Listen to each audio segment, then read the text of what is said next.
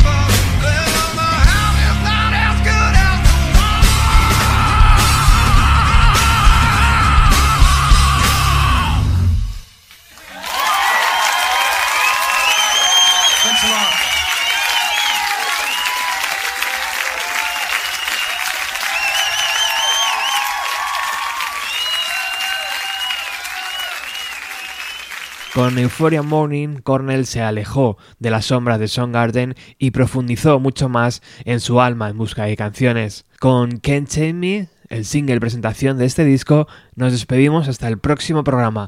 Gracias por haber estado ahí. Chao.